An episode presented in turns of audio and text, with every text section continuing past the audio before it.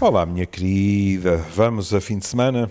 Vamos a fim de semana, vamos uh, falar um bocadinho do nosso prazer pelo passado.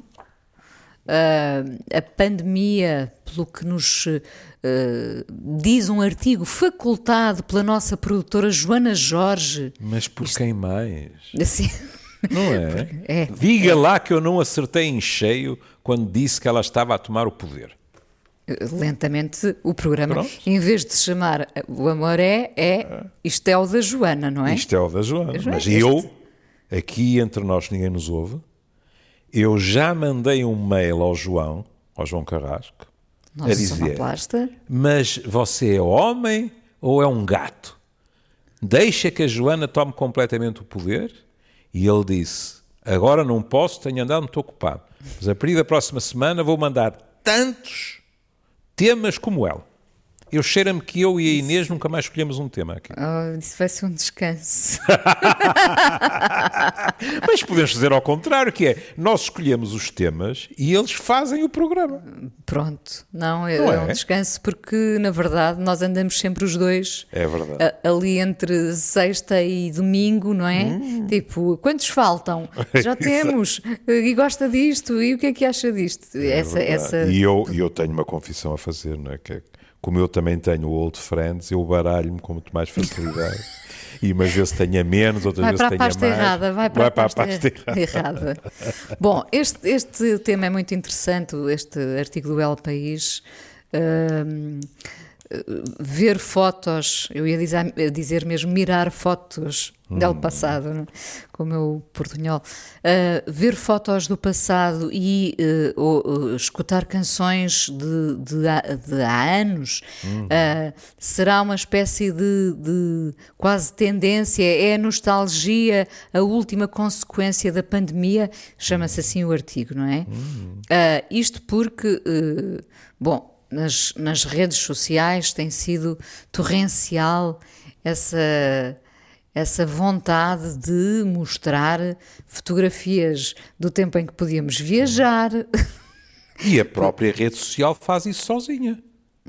Vê que uma das pessoas, uma das pessoas entrevistadas diz que eh, foi lá a aplicação, ou como é que se diz, e cancelou aquilo, porque a rede diz há 5 anos aconteceu não sei o quê, há 10 não sei o quê, e ela disse não, eu lembro-me do que quiser por mim, não, não quero claro. que seja a maquineta a fazê-lo.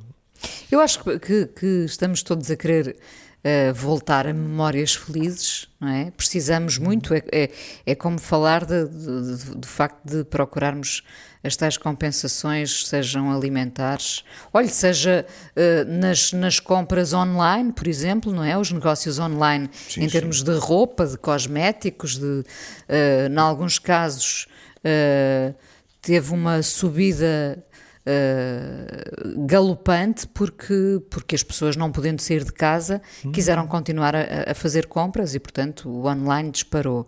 E não uh, acha, desculpe interromper, não acha que pelo menos em parte isso se vai manter? Acho que sim. Eu conheço muita gente que diz, ah, não, agora vou continuar assim mesmo sim. depois de, de No fundo é como o teletrabalho, não é? Ah. Como muita gente também terá descoberto que que, que, o teletrabalho lhes assenta bem. Uh, mas sim, eu acho que nós queremos voltar a memórias felizes. Uh, todos tememos não poder uh, voltar a, a, ter a vida que tínhamos anteriormente, uhum. não é? Uhum. como se fala no artigo, e isto é um bocadinho assustador, depende sempre de quem o diz, enfim, mas a sensação de que os melhores anos da nossa vida já terão passado. Uhum. Uh, eu espero que esta pessoa esteja errada, não é? Uh, há quem assuma no, neste artigo também estar mais amargo. Sim. Uh, e no fundo, isto resume-se à tal falta de, de motivação, de aliciantes no presente para regressarmos ao passado, onde agora percebemos que fomos felizes, quando na altura uh, desvalorizávamos por completo o que tínhamos e o, o que tínhamos vivido. É, é, verdade, sim, embora sim.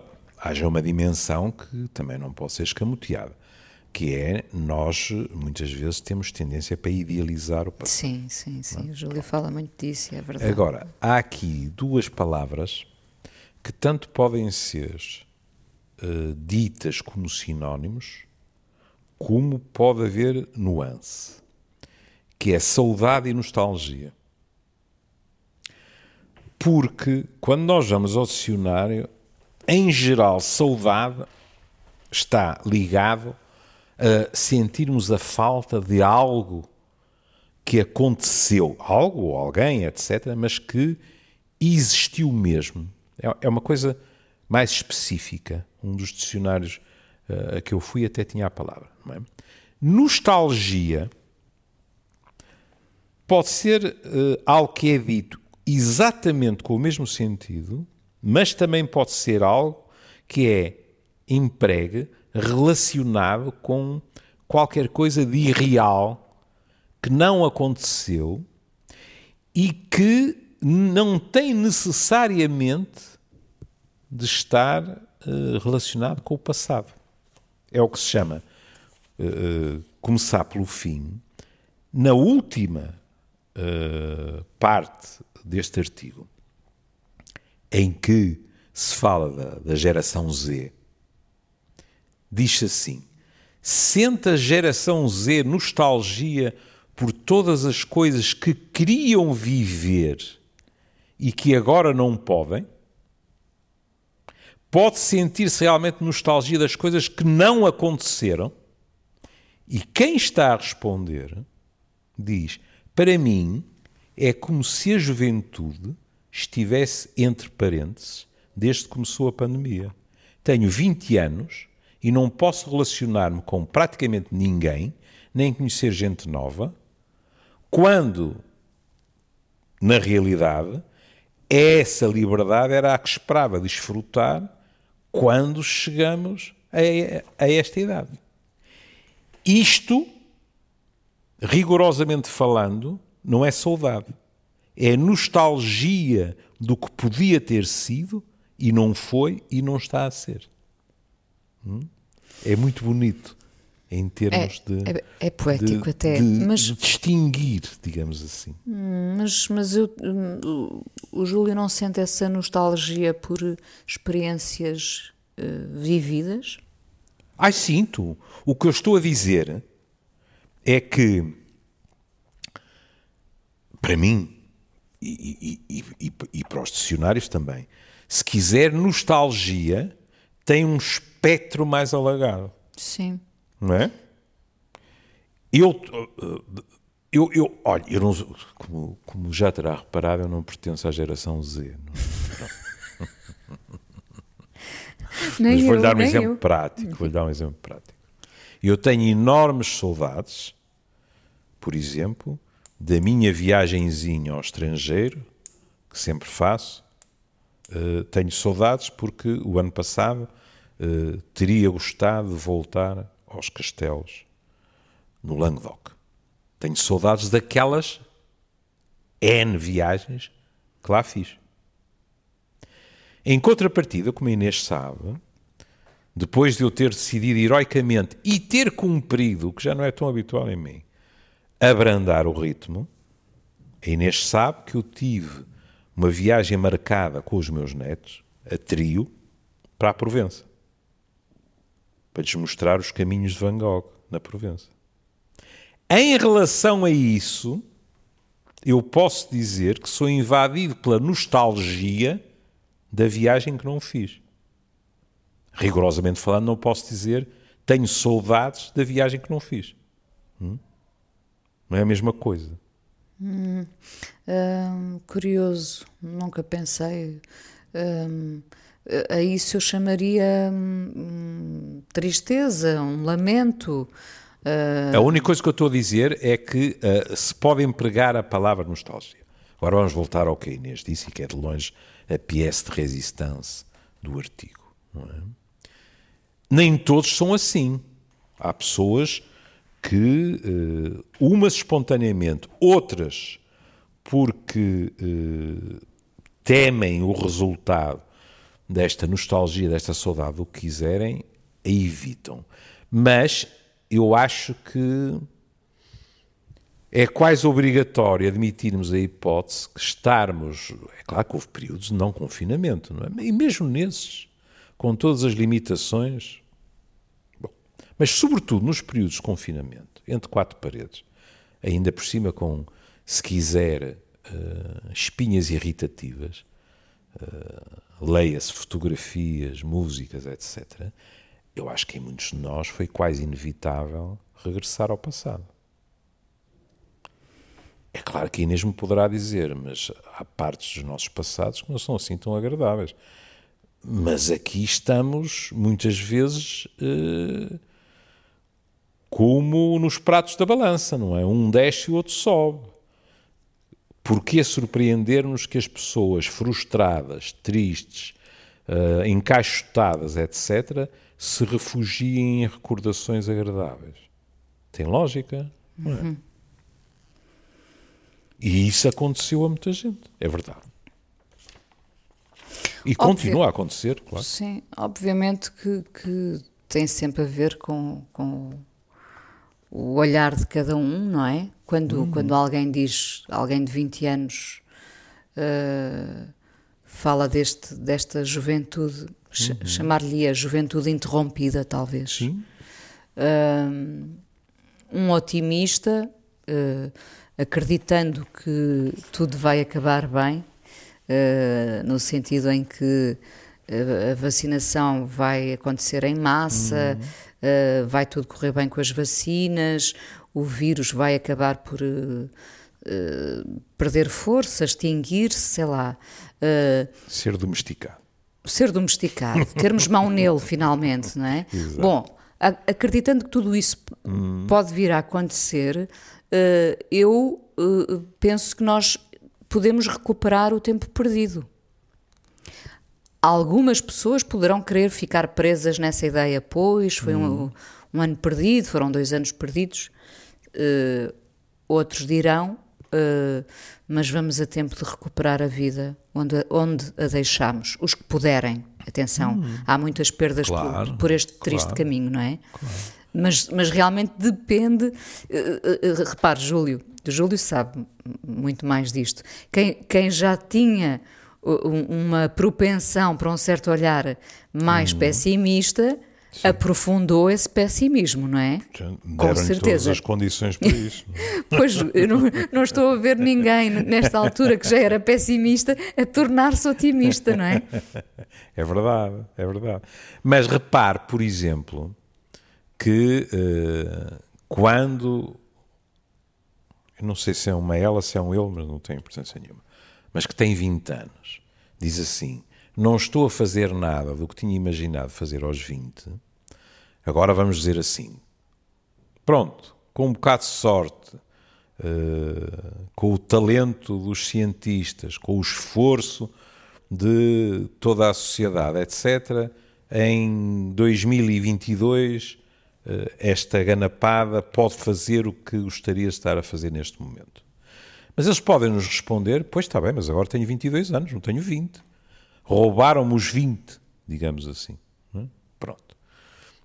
Aqui também poderíamos falar de idealização. É?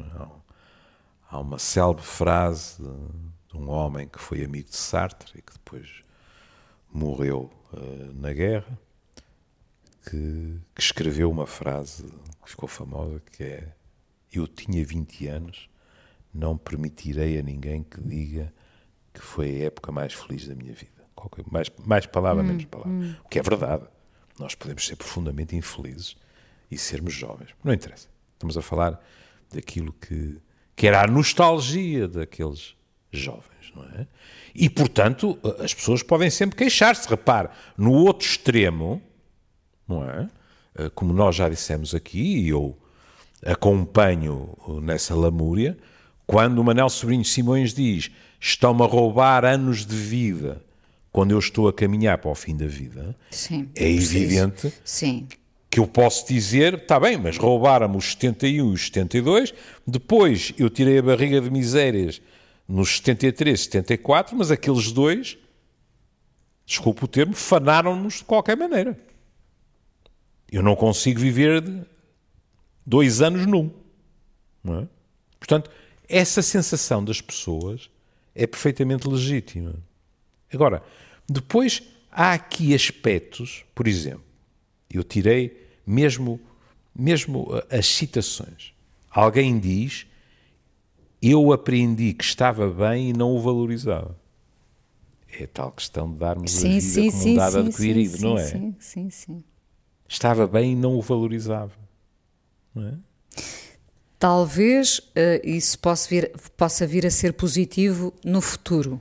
Sem dúvida. Se o futuro nos correr bem, uh, valorizar muito mais uh, aquilo que tínhamos uh, e não prestávamos atenção, não valorizávamos, hum. enfim, não é? Hum. acho que pode ser importante no nosso pode. dia a dia. É? Pequenas pode, coisas banais, que aparentemente banais, que nos foram retiradas e que passaram a ter tanta importância. E quantas vezes, Inês, nós falámos disso em que população?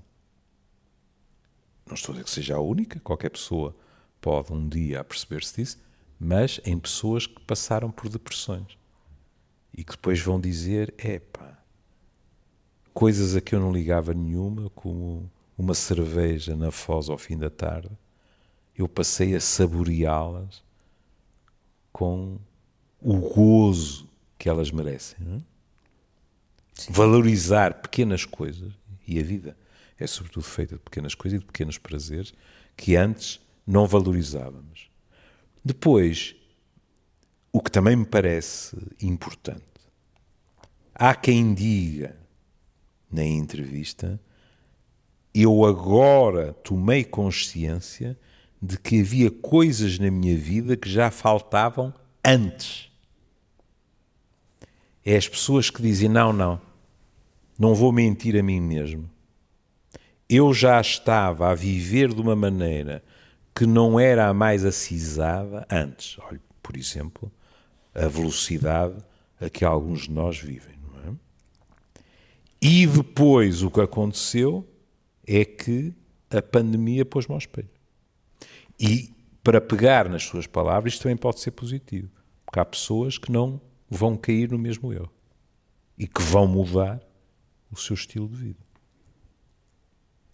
Esperemos que sim, não é? Penso que sim, penso que, que, que muitos agora terão essa, olha, essa quase, não sei como é que isto se pode explicar, mas uma certa uh, ideia de gratidão pelo, pelo passado, não é? Uhum.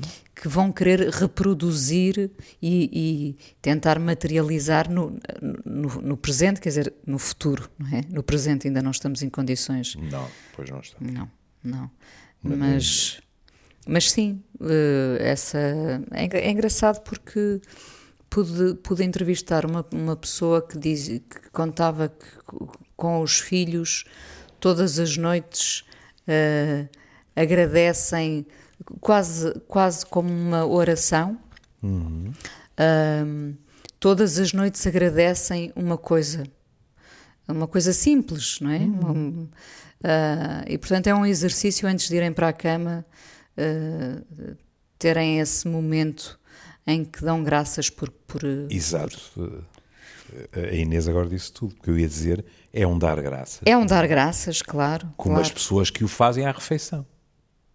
É? Sim, que, claro. Por exemplo, agradecem a Deus pela refeição, mas não só, não é? Por aquilo que lhes tem dado, pela sua vida, por estarem juntos, etc. Pronto, é um agradecimento. É? No meio do, do artigo há uma coisa, pronto, sendo eu psiquiatra, não podia deixar de, de me atrair, que é pessoas a dizerem uh, e eu perceber que não faz sentido deixar-me aprisionar pela síndrome do impostor. Isto pode ter graça uh, pegarmos dois ou três minutos, porque uh, quiçá alguns de nossos ouvintes nunca tenham ouvido a expressão. A síndrome do, do, do, impostor, que não é um diagnóstico psiquiátrico, atenção, é? é aquilo que se diz de pessoas que, em geral, são muito competitivas e estão sob avaliação, com muita frequência até profissional, e que passam mal em termos de bem-estar psicológico. Porquê? uh, eu fui, fui ao Google e tirei algumas das características. São pessoas que têm tendência para se esforçar em excesso, que é para estarem à altura, porque as pessoas sentem que os outros percebem que elas são impostoras, que não valem aquilo que parecem, percebe? São pessoas que eh, têm tanto medo de serem descobertas nas suas falhas, às vezes imaginárias, que acabam de vez em quando por se autodenunciarem, aquilo que se chama autossabotagem. Pela sua falta de confiança, têm tendência para adiar tarefas, têm medo de se expor, sistematicamente comparam-se com os outros e muitas delas tentam algo que é verdadeiramente terrível, que é agradar a toda a gente. Talvez seja uh, o maior cansaço destes tempos, não é? É. Viver nessa sempre, pressão. E, Sim. É, e que está sempre votado ao fracasso, querida. Não se pode agradar a toda a gente. É impossível. Mesmo admitindo que estamos disponíveis para transformar a nossa coluna vertebral num pedaço de borracha, não, não é possível. Mas eh, eu, eu achei graça, porque já não, já não via a expressão há bastante tempo, não é? É esta, isto, isto, isto provoca grande sofrimento às pessoas, que a pessoa, de certa forma, vive clandestina no meio dos outros. Hum? Acha que é uma fraude, está sistematicamente a tentar uh, defender-se de este, oeste, norte e sul das ameaças todas, que grande parte das vezes não existem, as pessoas não estão com os holofotes e os canhões assestados sobre elas, mas a pessoa sente-se assim e, portanto, o sofrimento psicológico é indiscutível. É? E porque encontrei a expressão, não resisti a fazer este parênteses. Hum. Um, já agora, do que tem percebido nas suas hum. consultas, sessões, um, hum. nota esse, esse travo mais amargo na maioria das pessoas? Não só amargo, como também, não, ou antes, não só amargura, mas eu até diria, uh, se quiséssemos fazer um top 10, antes da amargura, muita irritabilidade. Que não surpreende nada, não é? As pessoas sentem-se presas a... e estão irritadas. Sim, mas a irritabilidade, eh, vamos pensar que é passageira. A amargura eh, pode, pode ficar um bocadinho calcinada, não é? Pode. Não concorda? Estava a pensar. Sim. Sabe que isto consigo, eu sinto-me avaliado, eu, eu consigo, sofro desculpe. da síndrome do impostor, portanto, também tenho. é assim, e presumo que, que era isto que, que tinha no espírito, se não corrija-me. Esta irritabilidade parece muito mais epidérmica, é, é, em muitas pessoas é grave mesmo, hein? mas parece muito mais epidérmica e à medida que a situação se for normalizando, seja isso o que for, mas em que as, as situações sejam menos estressantes, essa, bom, há pessoas que são irritáveis, seja em que situação for, mas nestas que é reativo àquilo que estamos a atravessar, isso vai amainar. Não é? A questão da amargura, na minha opinião, cai mais na gaveta daquilo que a Inês dizia. Bem, mas se a pessoa já era pessimista, não vai ficar mais otimista nestes tempos. Claro. E, portanto, o que eu lhe diria é assim. É assim uh, e, e estou a falar de amargura não no sentido de amargos com os outros, percebe? Não. De uma amargura interior hum, em que as fronteiras com a tristeza são muito tenues, não é? Uh, essa amargura, que eventualmente até podia, em alguns, estar mais ou menos camuflada, olha, uh, atendendo a que eu comecei pelo fim, também posso eh, virar o bico ao prego noutra coisa, porque eu tinha tirado uma, uma frase da, da Clarice Lispector que diz assim: hum. Ocupei-me o tempo todo para disfarçar a saudade. Hum? O que muitos de nós fazem. A tristeza, a saudade, seja o amor. Às vezes nós ocupamos-nos eh, de uma forma compulsiva para uh, esconder o amor também. Mas uh, uh, há pessoas que podia já existir um fundo de amargura em relação à vida em geral, em relação ao passado, o que a Inês quiser que, que possa imaginar, e que nesta situação essa amargura veio à superfície. Para responder à sua pergunta, se for assim, não tenho a menor dúvida que é muito mais provável que nestas pessoas, que até podem acumular amargura e irritabilidade, é? a irritabilidade se desvaneça Sim. mais ou menos depressa e a amargura permaneça mais tempo. É verdade. Sim. Embora eu, eu prefira acreditar também nesse nesse novo espírito de gratidão. Claro. Isto sou eu no meu, na minha visão otimista. Não, mas, mas uh, por gratidão por, por cada momento, pela possibilidade, por tudo aquilo que demos como adquirido, não é? Hum. Uh, prazer de ir para uma esplanada, hum. uh, beber um refresco ao fim do dia com os amigos, às vezes uh, a forma como descartávamos os amigos porque não nos apetecia ouvi-los, uhum. etc. E, e, é nisso tudo que nós pensamos hoje em dia, quem me dera ouvir aquela pessoa, se calhar, não é? Sim, uh, sim. Poder sim, estar, poder beber, poder sair uhum. e, portanto, poderemos, se calhar, ser mais gratos ao cotidiano. Não faço a mínima ideia. Não... E, e, eu tomei a precaução de falar da amargura e, e dizer uh, uh, não estou a falar em termos relacionais, porque até, na minha opinião, a Inês dirá o que é que acha. É mais frequente nós ouvir, é mais, do, é mais frequente do que ouvirmos falar da amargura de alguém é mais habitual ouvirmos dizer que alguém está amargo. Amargo, exato. Portanto, e este amargo é, é, relacional. É, e, e, pode ser temporário, de facto. Pode, perfeitamente. Mas é relacional. O tipo está azedo. O tipo uh, não aguenta uma graça. O tipo está peguilhento, não é? E, portanto, este está amargo tem, em geral, uma dimensão de relação com os outros. Enquanto quando a Inês pôs em cima da mesa a palavra amargura, a amargura pode ser algo que está, vou empregar uma das palavras tristemente na moda, pode estar em confinamento dentro de nós. Ou pode ser eh, estrutural até. Pode, claro. Pode, pois, pode. Aí, aí, sim, aí é como, mais grave. Não? Como falando de, de depressão, é? Uh, uh, cada um terá a sua opinião. Embora eu acho que isto não é muito, não é muito de molde a provocar discussões entre a minha máfia de psis. Alguns de nós, constitucionalmente, são subdepressivos. E outros mesmo depressivos, quer dizer, foram sempre assim. Hum? Quando, em numa multidão de casos, eh, nem sequer é muito difícil perceber que aquilo é reativo. É?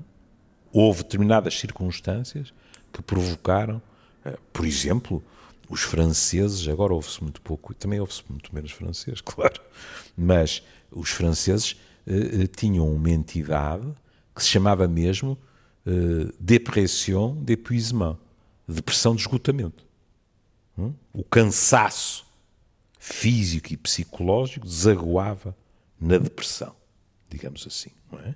Bom, há pessoas que nós viramos e reviramos todos os seus acontecimentos de vida. Ela própria o faz. Ela vira e revira o, a sua narrativa de vida e, no fundo, acaba por nos dizer: Eu nunca me conheci de outra maneira. Hum. E esse de outra maneira é um registro, por exemplo, subdepressivo. Pronto sendo que depois o outro de fora pode ter uh, uma, uma, perspectiva diferente pode. da que temos de nós próprios às vezes. Pode. Aliás, até lhe vou dizer uma coisa. Os subdepressivos, claro que todas as generalizações, como sabe, são falsas, mas os subdepressivos não é raro que sejam pessoas que têm um bom senso de humor. Sabe porquê? Em grande parte dos casos. Porque, sendo subdepressivos, não perderam ou tiveram. Porque isso também, o humor, uns têm mais graça, outros têm muito menos graça, mas também se pode cultivar, não é? Porque têm uma capacidade grande de se, rir, de se rirem de si mesmos. Hum. Às vezes é um riso amargo, para, para voltar a isso. É? Mas têm essa capacidade. E ao serem capazes de se rirem de si mesmos, também têm um bom senso de humor em relação ao mundo em geral. Aqui queria fazer uma moção à mesa. Que é. de modo algum, tenham uma visão pessimista da capacidade de nos rirmos nós próprios. Pelo contrário. Em grande parte dos casos, nós mantermos a capacidade de nos rirmos das nossas próprias falhas, das nossas próprias barracas, etc., é um sinal de saúde mental. Claro. Porque é um sinal de lucidez. Pois estava a pensar, sabe, como eu prezo o humor, não é? E estou sempre uhum. a alimentá-lo de, de, todas as formas uh, possíveis.